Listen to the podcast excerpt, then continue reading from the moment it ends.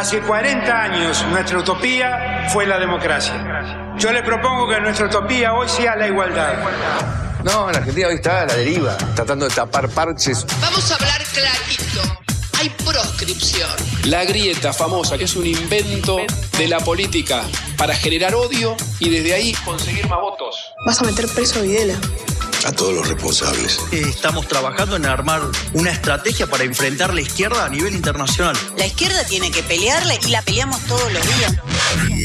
Si vos le tenés bronca, le tenés que pelear, pelear o que tenés bronca, pero lástima a nadie. Lástima a nadie. La moneda ya está en el aire. Empieza cara o seca en FM Concepto.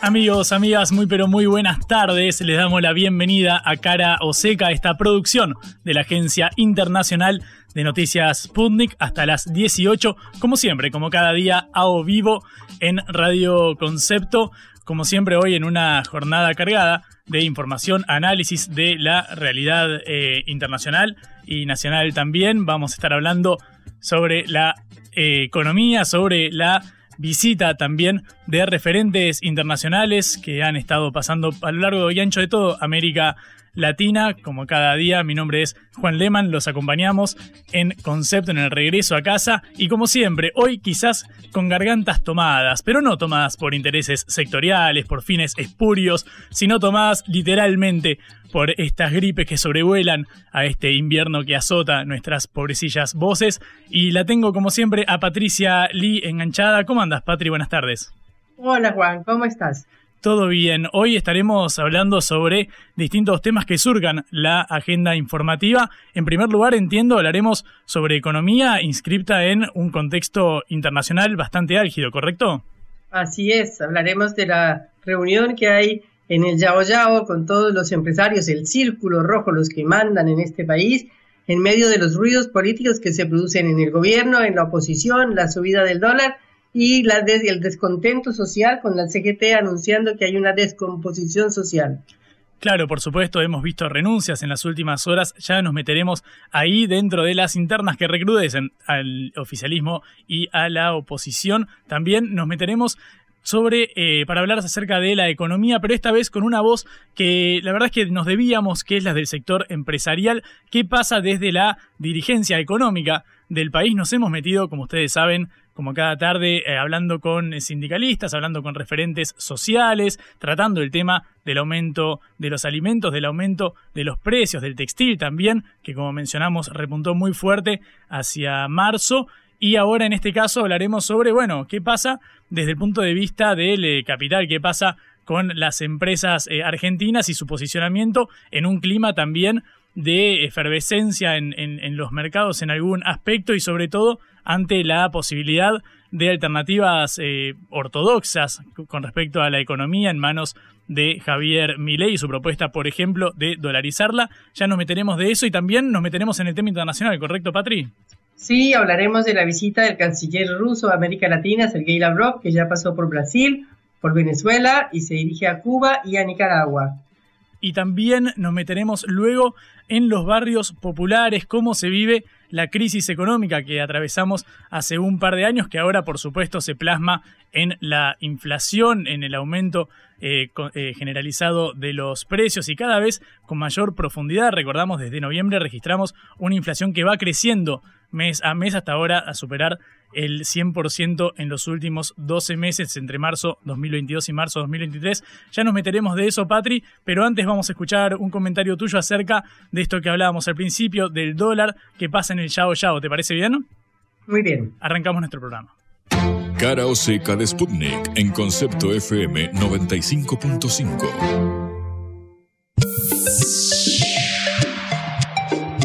El dólar paralelo rompió la barrera de los 400 pesos la semana pasada y esta semana llegaba casi a 426 para luego bajar un poco.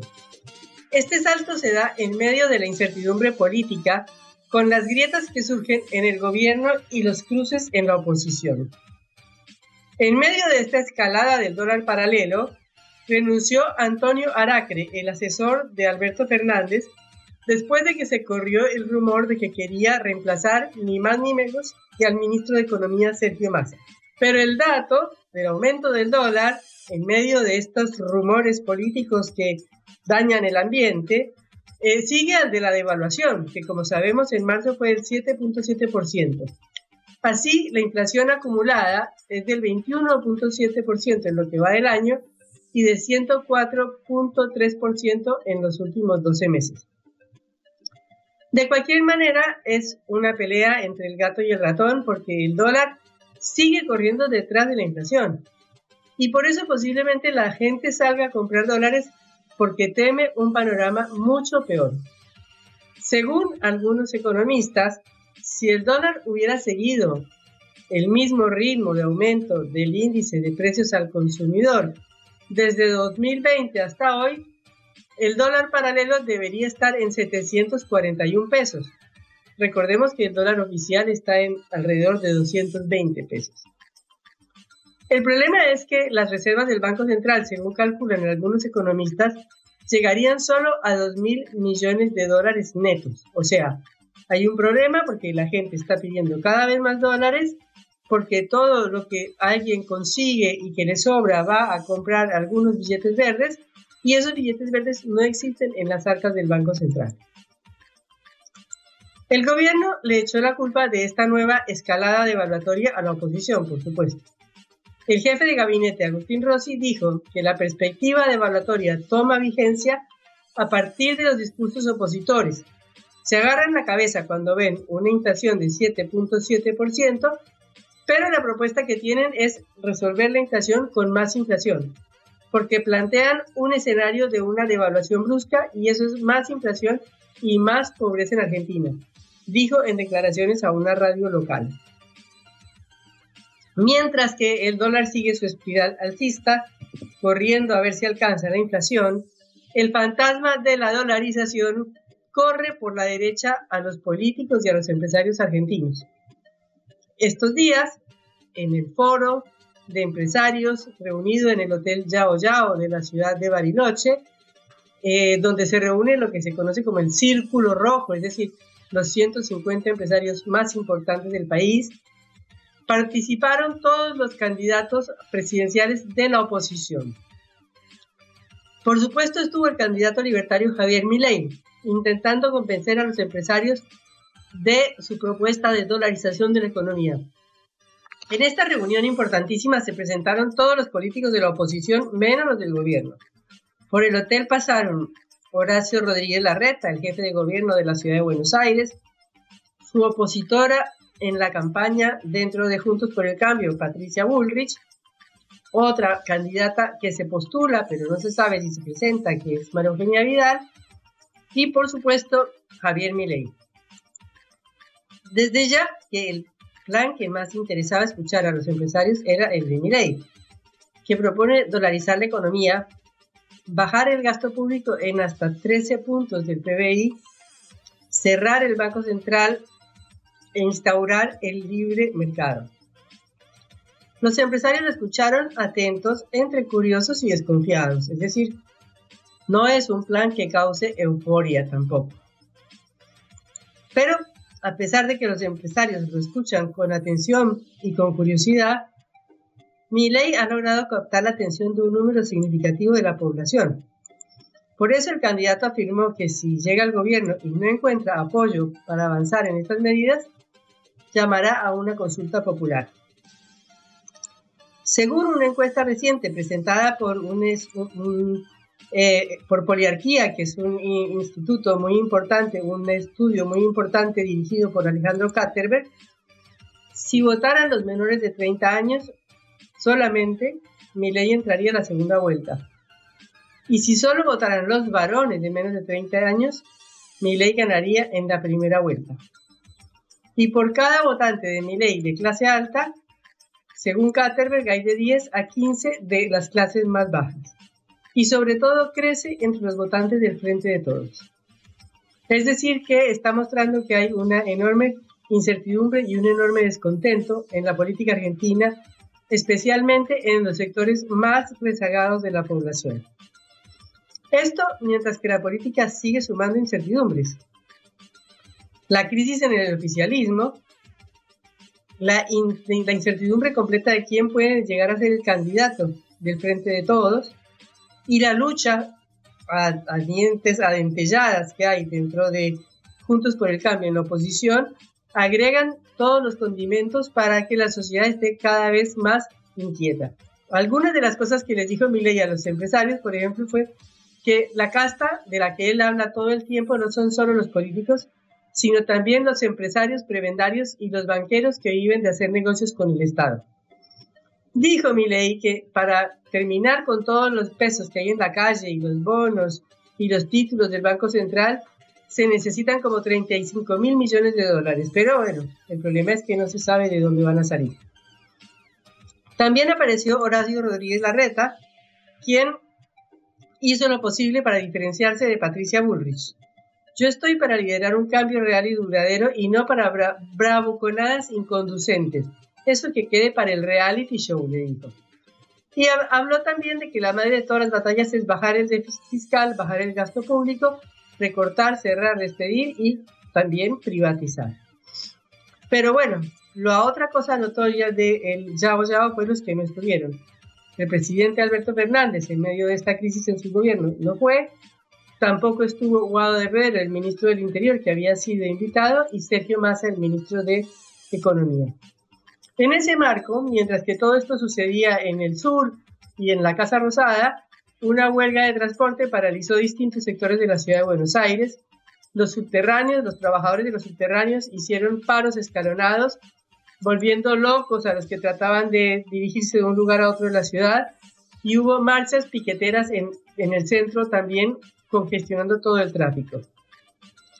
La informalidad laboral, los salarios que no alcanzan, la pobreza entre los jóvenes, sumada a las grietas por arriba, la inflación, el aumento del dólar empiezan a traer inquietud y crear movimientos entre la gente y entre los trabajadores que empiezan a salir a la calle a protestar. Blanco o negro, sí o no. A favor o en contra. Sputnik para la pelota para reflexionar. 14 minutos pasaron de las 5 de la tarde, seguimos en vivo en Cara o Seca por concepto y vamos a hablar un poco de, economía, como decía Patricia, fue un día álgido en los eh, mercados con la suba del dólar blue, del dólar paralelo hasta los 423 pesos, su récord nominal histórico, el valor más alto registrado eh, en lo que va al menos de, de este gobierno y en la historia. También, obviamente, si uno posa sobre este número la inflación acumulada, podría estar incluso más arriba si uno compara con el dólar blue que, eh, en cuanto figuraba en eh, abril del 2022. Bueno, no ha acompañado a la inflación, todavía está un poco por debajo del valor real de aquel momento y sin embargo eh, llama la atención, es contundente. Lo mismo se registra en los dólares financieros, en el contado con liqui y en el dólar MEP, que también rozan los 420, 430 pesos, mientras el dólar oficial se ubica en los 224, tenemos una brecha cambiaria de casi el 100%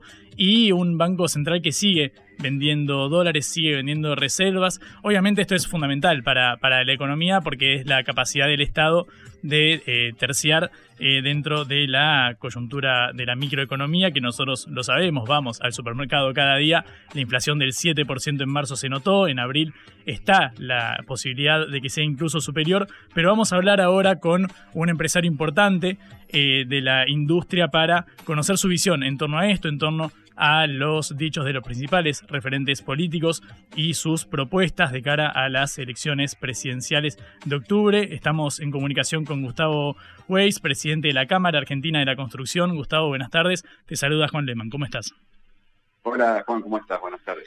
Muchas gracias por atendernos. Lo primero que quiero preguntarte es cómo lees la situación macroeconómica, al menos desde tu punto de vista de la empresa y sobre todo desde la Cámara Argentina de la, de la Construcción. ¿Qué lectura haces de los indicadores que se dieron a conocer en la última semana? A ver, nosotros estamos pasando en lo que es obra pública por un momento complejo. Eh, hay atrasos en los pagos desde hace ya algunos meses. Eh, la verdad que hay, este, combinado con la, inflación, con el aumento de insumos, está complicando seriamente la marcha de, muchas obras, así que eh, desde nuestro punto de vista eh, y nuestra relación con el Estado con preocupación y obviamente en términos generales vemos desajustes importantes de la macro, creo que no soy este, novedoso con este comentario, así que estamos este, preocupados de lo que está pasando. Hmm. Quiero preguntarte en el clima de, recesión que se percibe, que así lo, lo sienten ustedes en sus indicadores, cuando uno ve las propuestas que se deslizan en los foros más eh, prestigiosos, sobre todo del establishment, podríamos decir, del círculo rojo, eh, vemos que todo tiende hacia o una reforma laboral o una receta más ortodoxa, mientras que por otro lado el gobierno del Frente de Todos continúa con estas medidas que vos mencionabas recién. Quiero preguntarte qué opinión te merecen las propuestas que se han deslizado en las últimas horas, puntualmente la de Javier Milei de dolarizar la economía. Eh, ¿Qué pensás al respecto? Yo entiendo que dolarizar la economía no es posible, entiendo que el consenso mayoritario de los economistas es que para hacer eso hay que tener una disponibilidad muy importante de dólares en el central, que no está. Sé, porque lo he escuchado a Milei, que Milei dice que eso no es importante. Eh, yo entiendo que no es posible, pero en todo caso es un tema muy técnico que habría que preguntarle a, los economistas qué piensan. Desde el punto de vista conceptual, yo no estoy de acuerdo con dolarizar. Hemos tenido una experiencia en eh, la década del 90 que al principio es muy importante, baja mucho la inflación, después se complican seriamente eh, los problemas si es que no atacamos la madre de todas las batallas que es el déficit fiscal. Y mm. me parece que lo central es discutir el déficit fiscal eh, primero antes de pensar en soluciones mágicas que, no van a servir en el largo plazo. Mm. Hablando sobre estas eh, soluciones, justamente eh, ayer en, el diálogo con Alejandro Lerner, el periodista de Radio 10, Horacio Rodríguez Larreta, otro de los precandidatos presidenciales, opinó sobre una posible reforma laboral y reforma sobre todo en la legislación de los juicios laborales. ¿Qué, qué pensás al respecto? ¿Qué opinión te merece? Eh, nosotros opinamos que hay que analizar este, con mucha seriedad la inserción fundamentalmente de los jóvenes en el mercado laboral. Sabemos que Argentina hace mucho tiempo que no genera empleo formal privado, el empleo formal que se ha generado en el Estado por un lado y el segundo el empleo informal. tenemos que pensar eh, qué hacer para, para que los jóvenes eh, y los que están en el empleo informal puedan pasar a la formalidad. Eh, Argentina está viviendo un drama gigantesco en ese sentido y hay que sentarse a pensar qué se hace. yo sé que la palabra reforma es una palabra en Argentina que debería estar prohibida porque no se puede plantear ninguna cosa que signifique reforma, pero dicho esto y sacado la palabra del diccionario, tenemos que pensar qué se hace con las leyes laborales para fomentar el empleo, repito, de la gente que está este, con empleos irregulares o de la gente joven que eh, recién inicia su camino a lograr. Pero avanzar en este sentido no supondría una mayor incertidumbre. Eh, te lo digo como, joven, yo tengo 25 años y la mayoría de, de mis amigos o están en, en, una relación de dependencia encubierta, están facturando, están en negro y una reforma laboral que quite más derechos aún para aquellos que pueden conseguir un empleo en blanco no suena, no suena tan atractiva, al menos desde el punto de vista de los empleados. ¿Qué se responde ante esa incertidumbre? Porque por lo que vemos en el discurso público, al menos desde la oposición hay un consenso tácito sobre que hay que avanzar en, línea con una reforma laboral. Pero la pregunta no es esa, la, la pregunta primero, eh, los derechos adquiridos son derechos adquiridos. Cualquier reforma laboral que se haga es de ahora en adelante. Es decir, este, el que tiene 25 años de, empleo en una empresa se regirá por el, por el régimen actual. El día que se modifique la ley, que habrá una nueva, eh, nuevas condiciones que se aplicarán de ahí en adelante. Esto por un lado.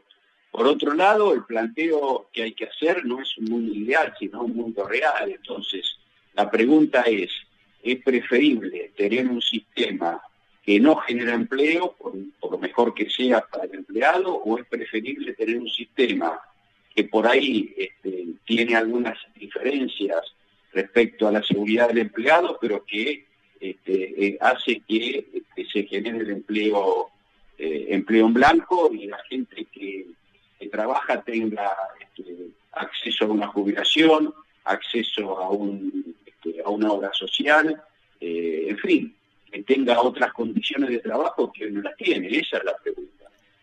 En, en línea con esa pregunta, eh, te consulto puntualmente cuáles crees que son los impedimentos para que no crezcan la cantidad de puestos de trabajo eh, bien remunerados y sobre todo en, en, blanco que vos identificabas, porque si vemos los salarios, en este momento tenemos el segundo salario más bajo en dólares en América Latina, en realidad que se revirtió en los últimos nueve años y en 2015 teníamos el, más alto. ¿Cuál es el problema? Porque pareciera ser que los salarios están en un nivel eh, tan bajo que encima la, un trabajador que trabaja ocho horas y cobra el sueldo mínimo estando en blanco, no cubre la canasta básica para su hogar. ¿Esto nos muestra un indicador acerca de cuál puede ser la línea de acción para corregir la situación?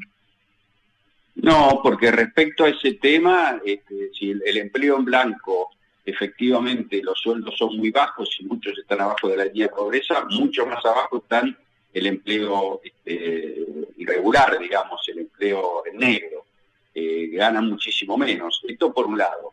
Pero, pero por otro lado, eh, lo que estamos hablando no es un problema de nivel salarial. El nivel salarial, eh, que sea que los salarios sean altos o bajos, depende de la economía. Si la economía es floreciente, los salarios aumentan. Si la economía no lo es, que es el caso actual, los salarios no aumentan, no importa que sean blanco o negro.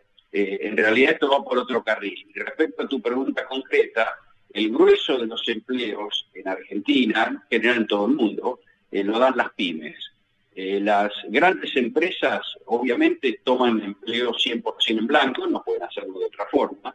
Eh, las que em, emplean gente en negro son las pymes. ¿Qué son las pymes? Y bueno, una ferretería en un barrio que tiene tres personas, una boutique en otro barrio que tiene cinco, el almacén de la esquina que trabaja en tres personas, eso es el empleo negro. Esas pymes no toman gente en blanco porque no pueden pagar, no pueden pagar las cargas sociales, no pueden pagar todos los impuestos al salario y porque si no tienen que cerrar y por otro lado este, tienen graves problemas de, juicios eh, laborales que le complican seriamente la marcha de sus empresas. Y ahí es donde está el corazón del problema. No hay que pensar en, Ford o en, o en General Motors, hay que pensar en las pymes para entender el problema laboral argentino.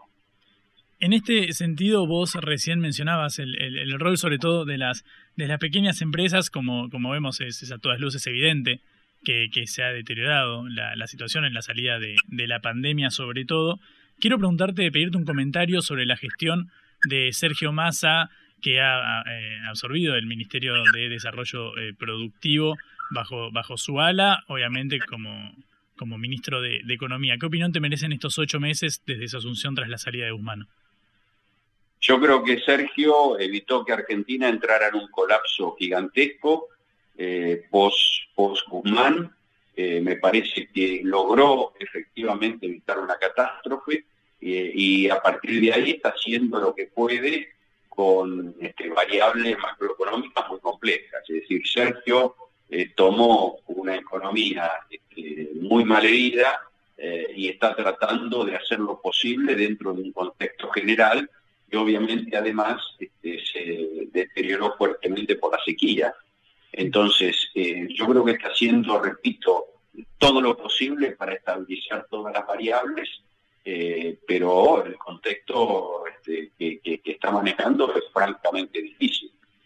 Esta dificultad que identificás en el, en el contexto, la causa principal que atribuís es la, es la sequía, no, no, no la agencia del Frente de Todos a cargo del manejo de la macro? No, no, es un conjunto de cosas, es un conjunto de cosas. Eh, la política económica de un país, además de lo técnico, eh, además de si hay dólares o no hay dólares, además de, si hay financiamiento, si hay fondo o no hay fondo, depende también mucho del fuerte contexto político. Claramente la interna del Frente de Todos no ayuda, no ayuda para nada a una situación económica compleja. Independientemente de la interna frente de todos, hay datos objetivos de la economía, como el que mencionamos, que el contexto externo de la falta de dólares, la alta inflación, en sí hay, hay este, motivos económicos este, concretos que hacen mucho más compleja la situación. En las últimas horas se había deslizado la, hubo rumores, o estarás enterado, de hecho culminaron con la renuncia de Antonio Aracre como jefe de asesores de Alberto Fernández, sobre una potencial salida de masa del, ministerio. Quiero preguntarte sobre estas tensiones que vemos en el mercado cambiario, que vemos, por ejemplo, hoy cuando no hubo movimientos en el, en el dólar agro, es decir, en la liquidación de los sectores agroexportadores que buscarían aprovechar este dólar diferencial de 300 pesos que ha ofrecido el gobierno por un plazo determinado. ¿Crees que existen presiones devaluatorias en este momento en el país? ¿Cómo, ¿Qué opinas de eso? No, yo lo que opino es que cada vez que hay incertidumbre, lo primero que hacen los mercados, lo primero que hacen los operadores es frenar todo. Eh, nadie opera en un país en el medio de una incertidumbre importante. Entonces, si hay una incertidumbre, hay un contexto donde hay una versión de devaluación, lo primero que hace la mayoría de la gente es no hago nada, paro, me tranquilizo. Entonces no liquido eh, este, lo que tienen que liquidar, compro todo lo que pueda comprar, lo que tienen que importar. Eh, esto es inherente a cada uno. Yo al que conozco absolutamente lo que quiere decir un golpe de mercado. Lo que sí este, señalo es que cuando hay incertidumbre los mercados se paralizan. Acá y en todo el mundo, no un problema argentino.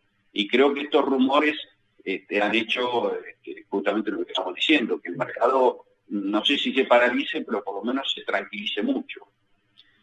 En función de las elecciones que, llegan ahora, te pregunto primero una lectura general sobre este mandato del Frente de Todos. Vos mencionaste las dificultades económicas internacionales e, e, y nacionales que debió enfrentar la gestión, pero de cara a los comicios presidenciales de octubre, ¿qué opinión te merece en contraste, por ejemplo, con el de Macri?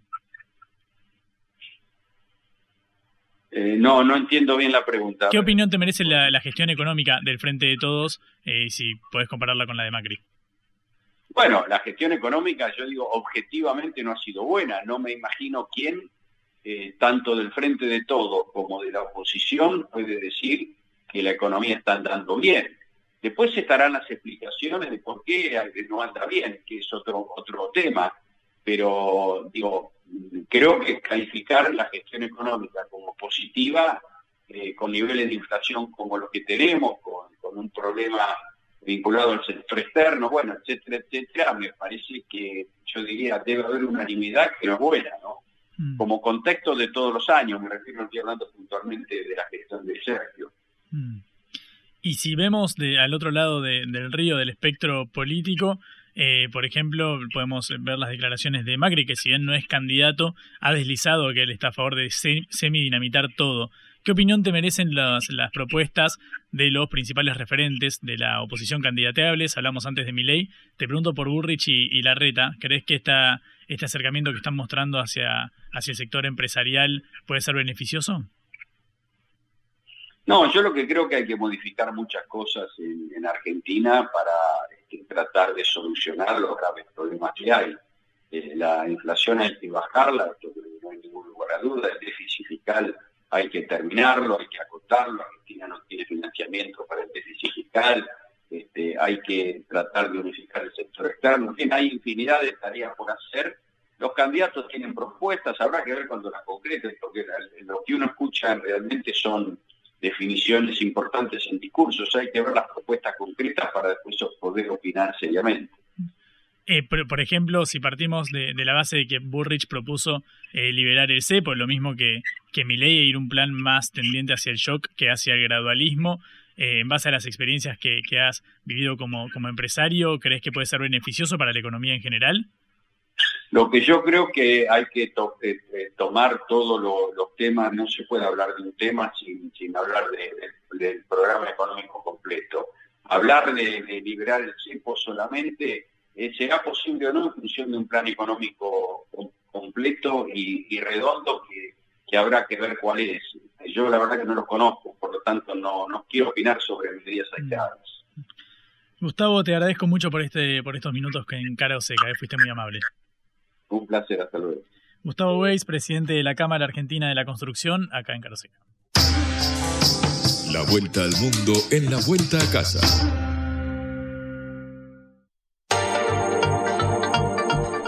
La vuelta al mundo en la vuelta a casa es el lema de este programa cuando pasaron 34 minutos de las 5 de la tarde y seguimos en vivo, Patri. Sí, hoy vamos a hablar sobre la visita de Sergei Lavrov, el canciller ruso, que continúa su gira por América Latina. La gira empezó este lunes en Brasil, donde se reunió con su par brasileño, siguió a Venezuela, en donde se reunió en el Palacio de Miraflores con el presidente Nicolás Maduro y llegó hoy a Nicaragua para terminar en Cuba. Esta visita es muy importante en vista de la situación mundial, del conflicto en Ucrania y del cerco que se quiere hacer contra Rusia. Eh, por eso eh, seguimos con particular atención lo que ha hecho Lavrov en América Latina en estos días y sus declaraciones. Por ejemplo, en Venezuela se pronunció claramente en contra de las sanciones económicas que Estados Unidos ha impuesto a Caracas y que se empezaron a aliviar un poco el año pasado cuando Washington permitió a la petrolera Chevron comenzar a comerciar petróleo con la venezolana PDVSA. El canciller ruso reiteró que Moscú apoya a Venezuela y abogó porque sea solamente el gobierno venezolano quien decida cómo administrar su riqueza.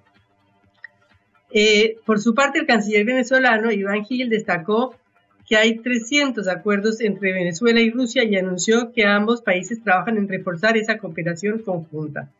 Estamos con Sebastián Schultz, sociólogo y profesor de la Universidad de La Plata, para analizar cómo ve esta visita de la broma a la, región.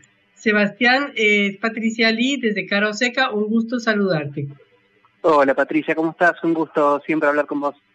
Bueno, eh, Sebastián, queremos una opinión tuya de, de, este viaje en el medio de la presión enorme que viene ejerciendo Estados Unidos sobre los gobiernos latinoamericanos contra lo que llama las amenazas de China y Rusia. ¿Cómo lo ves? Bueno, creo que tiene que ver con esta, esta estrategia de los Estados Unidos y de, la OTAN, primero de, de, forzar esta situación en Ucrania, digamos, a partir de, de, forzar el ingreso del país a la OTAN, que, tenía como objetivo, entre otras cosas, eh, desandar todo el camino que venía haciendo Rusia de, construcción de alianzas para un orden internacional multipolar. Creo que eh, la, estrategia de los Estados Unidos no solo era golpear eh, sobre la economía rusa, sino golpear sobre la, legitimidad de Rusia eh, en Occidente principalmente, pero en el, en el orden, en el sistema internacional en particular, en la totalidad de los actores. Eh, pero después de, ya un tiempo de haber desatado este conflicto, creo que Rusia no, no, no solo ha visto, no, no ha visto afectada estructuralmente su economía, en parte por el apoyo que ha tenido Rusia de aliados históricos como la India e incluso China, sino que ahora eh, Rusia está buscando, junto también, cierto?, con China y con la India, reconstruir el sistema de alianzas que permita la profundización de un orden internacional multipolar. Creo que China está haciendo su parte, digamos, en las reuniones con Brasil, con Irán, con Arabia Saudita, eh, lo propio ha hecho con Macron y con Lula, eh, y ahora es el turno de Rusia que, considera que esta visita de la droga a América Latina tiene la intención de reconstruir un poco las relaciones de Rusia con la región y de, bueno, eh, viendo que hay una decisión de, varios países de la región de ser parte de la construcción de esa multipolaridad, eh, de, de una estrategia conjunta con Rusia.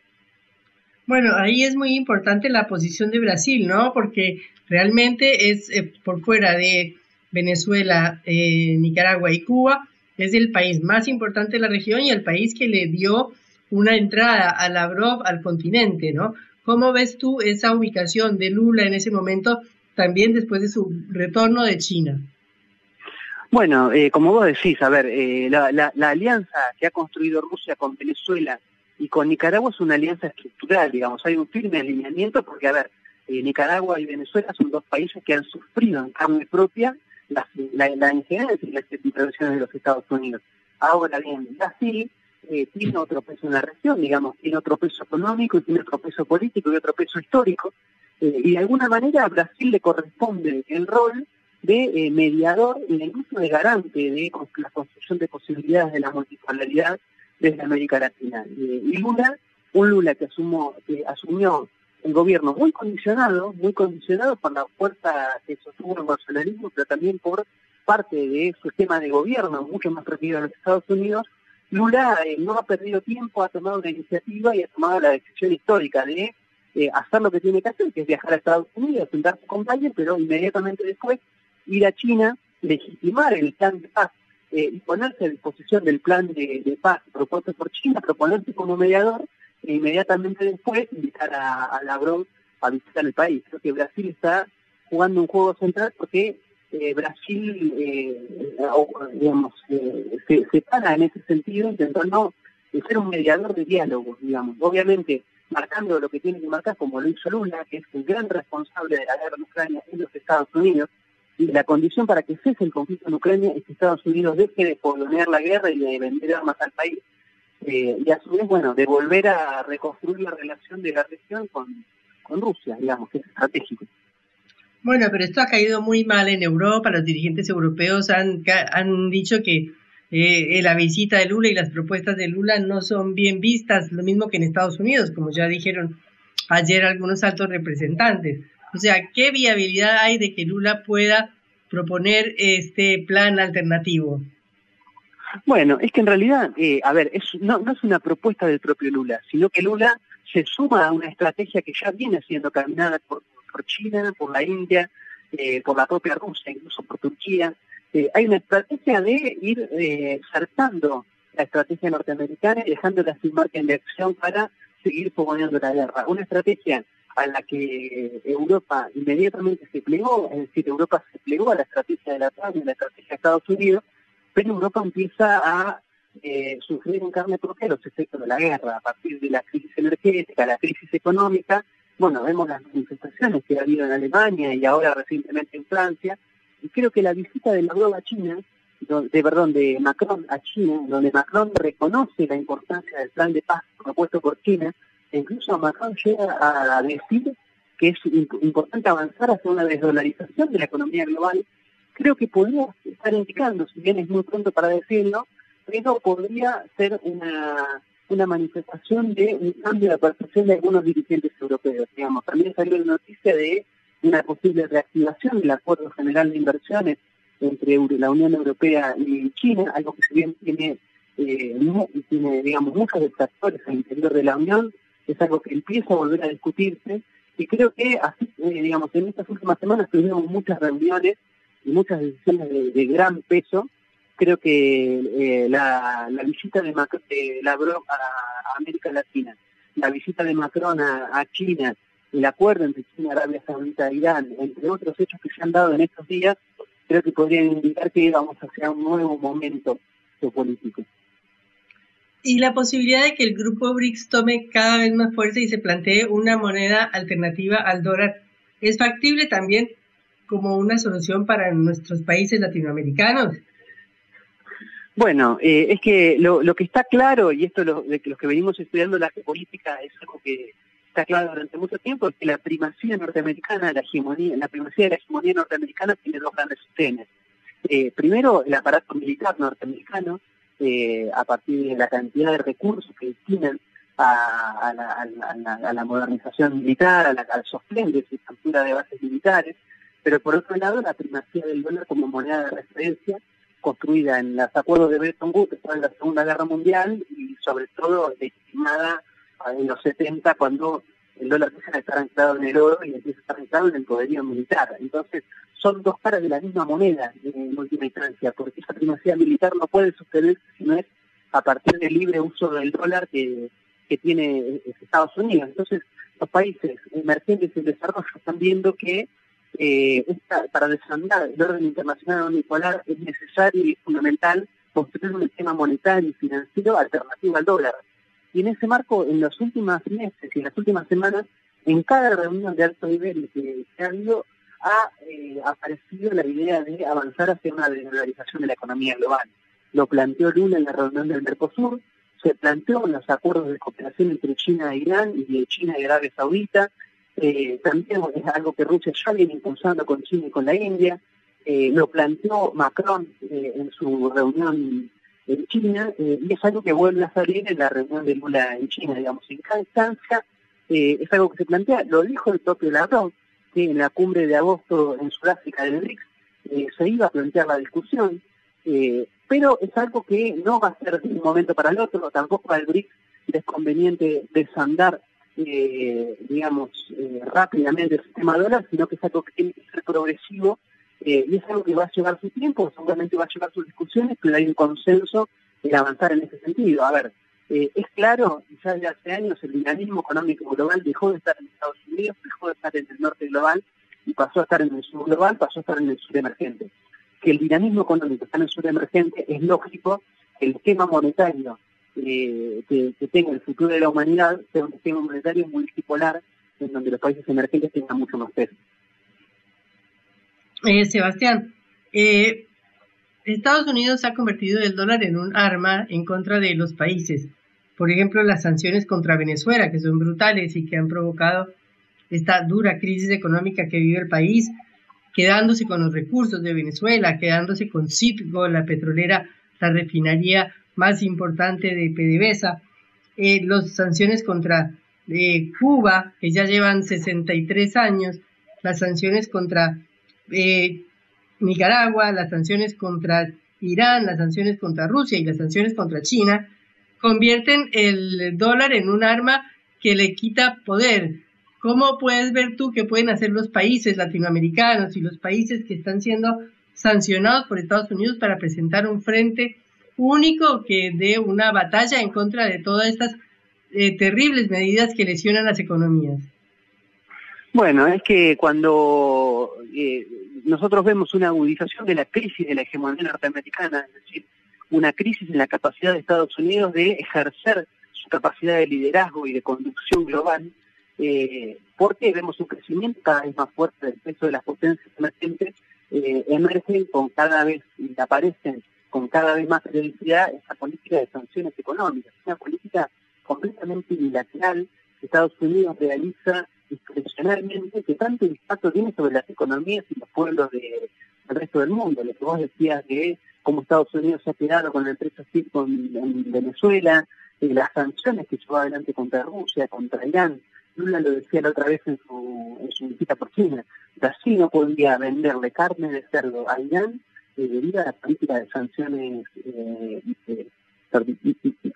norteamericanas, digamos. En ese marco, estos países empiezan a, plantear la posibilidad de escapar al, al, dólar, en principio, por lo pronto, una primera medida es el comercio en monedas nacionales.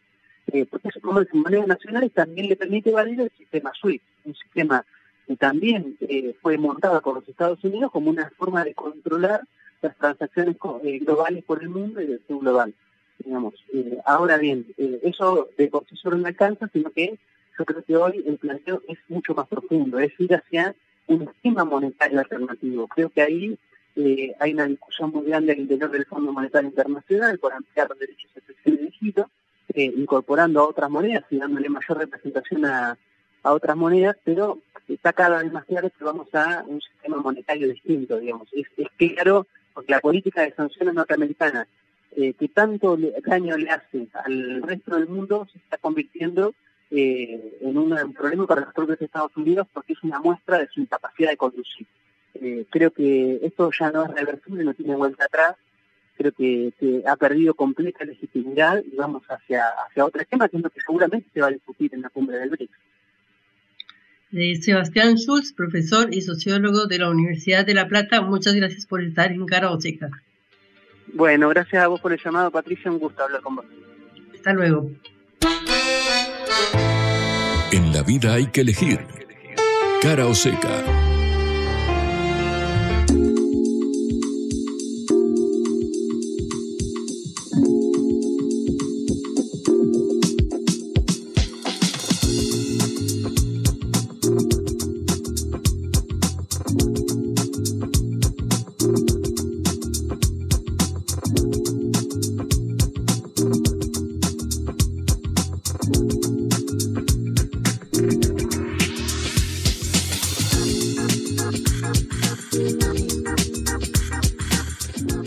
en vivo en Cara o Seca, a 10 minutos de las 6 de la tarde. Ya se viene órbita, ya se viene toda la continuidad de la agenda informativa de concepto.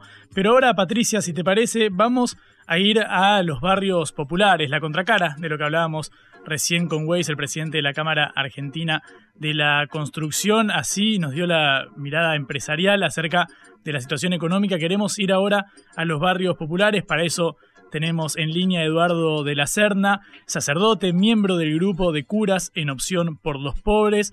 Eduardo, muchas gracias por atendernos. Acá Juan Leman y Patricia Lee te saludamos. ¿Qué tal? ¿Cómo están? ¿Cómo andan? Todo bien. Quiero preguntarte, bueno, ¿cómo lees la, la situación en los barrios en base a tu experiencia. Sabemos que los curas en opción por los pobres son un grupo de mucha presencia en los barrios populares y que cuentan con, la, con el testimonio de primera mano por la cercanía de qué es lo que pasa en aquellos sectores más potergados. Mira, hacer un análisis de cómo están las cosas me resultaría un poco complicado porque no suelo decir malas palabras en público. Ok, si buscamos sinónimos, sería difícil, complicado, eh, hay resignación, ¿Qué, es lo que se respira? Sería sumamente complicado porque eh, es evidente que la situación no es una situación este, eh, este digamos fruto del azar, no es una situación fruto de este de fruto de, por ejemplo de, de, a ver, no es fruto de la sequía. A ver, acá, eh, en todo caso, la sequía es la sequía mental de quienes tienen la responsabilidad de ejercer políticas en favor del pueblo. No sé si fui claro. Sí, fuiste, fuiste bastante claro, te, te, noto bastante fusivo con respecto a, a la gestión del, del gobierno, que si, si, si comparamos esta foto de 2023 a tres años y medio de la asunción de Alberto Fernández, recordamos que él prometió en la, en la campaña empezar por los últimos para llegar a, a todos. ¿Vos crees que ha cumplido con esta promesa? ¿Qué lectura haces?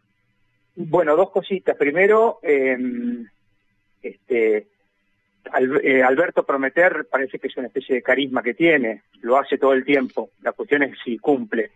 Y además tampoco termino de entender lo que decís de gobierno. No veo que haya un gobierno. Hay un desgobierno donde hay este, un desconcierto absoluto y no tienen ni idea para dónde este, apuntar este, las políticas que quieren ser o que debieran ser en favor de la gente. Si nos centramos ahora, es, contundente lo que estás diciendo, eh, eh, Eduardo, Dio, como, como grupo, como integrante del grupo de, curas eh, en opción por los pobres, te, te, escucho muy, muy categórico. ¿Estás resignado con respecto a los datos de inflación que estamos conociendo, porque yo te digo, del lado del gobierno lo que esgrimen es, bueno, nos tocó una pandemia que no había sucedido así en el último siglo, eh, si recordamos la, gripe española como antecedente, eh, nos tocó la, guerra en Europa que cambió el precio de todos los alimentos, el precio de la energía, eh, tocó también la sequía más álgida de los últimos 100 años, ¿estos factores no sirven de atenuantes a la hora de evaluar el desempeño del oficialismo?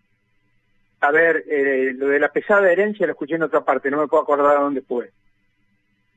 Este, a ver, este, a, un gobierno se lo elige para que gobierne, no para que dé excusas.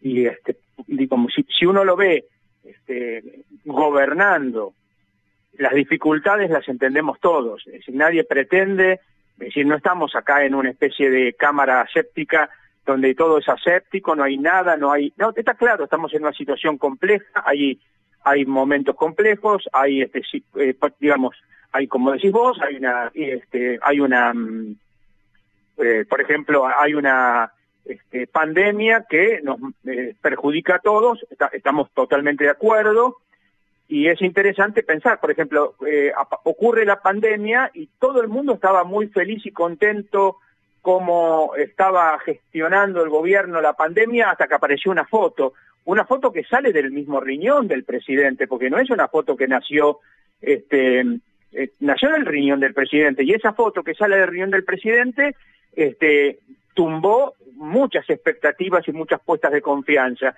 Y después de eso entonces el presidente termina sacando al jefe de asesores y pone otro jefe de asesores y también lo tiene que sacar y pone otro jefe de asesores y lo tiene que sacar. A ver, si uno mete la pata una vez, es la cosa más natural del mundo, todos metemos la pata una, dos y tres veces. Cuando la pata se mete demasiadas veces y todas para el mismo lado y nunca teniendo en cuenta a la gente, yo ya creo que es otra cosa. Eduardo, quiero, quiero ir a, seguir hablando de la, de, la, gestión del gobierno, pero antes me interesa meterme en la, en la realidad de los, de los barrios del día a día si uno habla con, con referentes barriales de distintas zonas del país, no solamente del conurbano bonaerense como es tu caso, entiendo que estás en Bernal, ¿correcto? En Quilmes. Sí, sí, en Bernal. Eh, bueno, en, en, ese marco, ¿has visto en, los, en las zonas donde trabajás y donde tenés contacto con el resto de sacerdotes eh, el flagelo del crecimiento del narcotráfico, por ejemplo, del consumo eh, de drogas en jóvenes, el, aumento del precio de los alimentos? ¿Cuáles son aquellas, aquellos problemas que más aquejan a los sectores más, más postergados y que son más vulnerables ante este crecimiento de la inflación y de la crisis?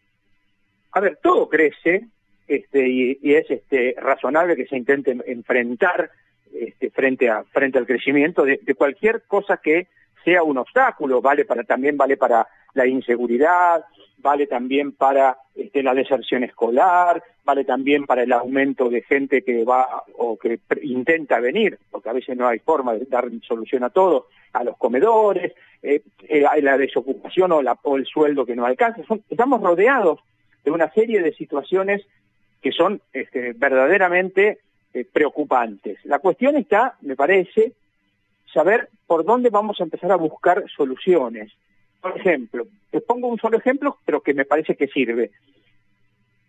Si uno tiene un problema X, problemas de tránsito, para ponerte un ejemplo, problemas de droga, para ponerte otro ejemplo, problemas de, violencia, para ponerte otro ejemplo. Cualquier problema, es razonable que la persona que está afectada directamente eh, salga este, diciendo cosas desde la calentura, y lo cual es razonable. Yo no voy a pretender que una persona a la cual eh, le acaban de matar eh, un hijo en un hecho de lo que se suele llamar inseguridad, reaccione con una este, respuesta mesurada, una respuesta pensada, reflexionada, etcétera.